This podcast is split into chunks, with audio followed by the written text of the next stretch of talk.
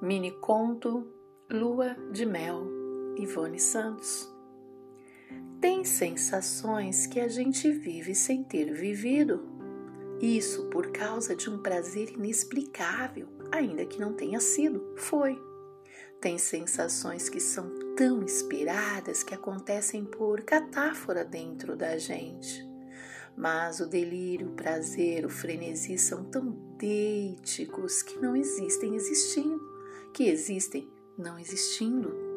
A gente sente o que a gente quer sentir. A gente sente do jeito que a gente quer sentir. E se de repente a gente sentir de verdade o que a gente não sentiu de verdade? Uau!